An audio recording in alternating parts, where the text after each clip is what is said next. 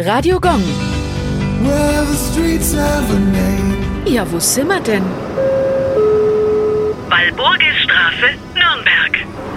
Die Walburgisstraße liegt im Nürnberger Stadtteil Kleinreuth hinter der Feste. Geboren wurde die Namensgeberin Walburga circa 710 in England. Sie war Äbtissin des Klosters in Heidenheim, angelsächsische Benediktinerin und Nichte des heiligen Bonifatius.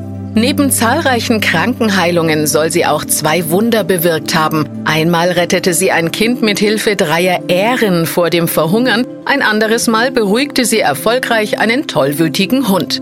Nach ihrem Tod wurde sie im Jahr 870 durch Papst Hadrian II. heilig gesprochen. Heute befinden sich ihre Gebeine in der Abtei St. Walburg in Eichstätt. Es wurden neben zahlreichen Straßennamen auch Orte, Schulen und Krankenhäuser nach der Heiligen benannt. Radio Gong.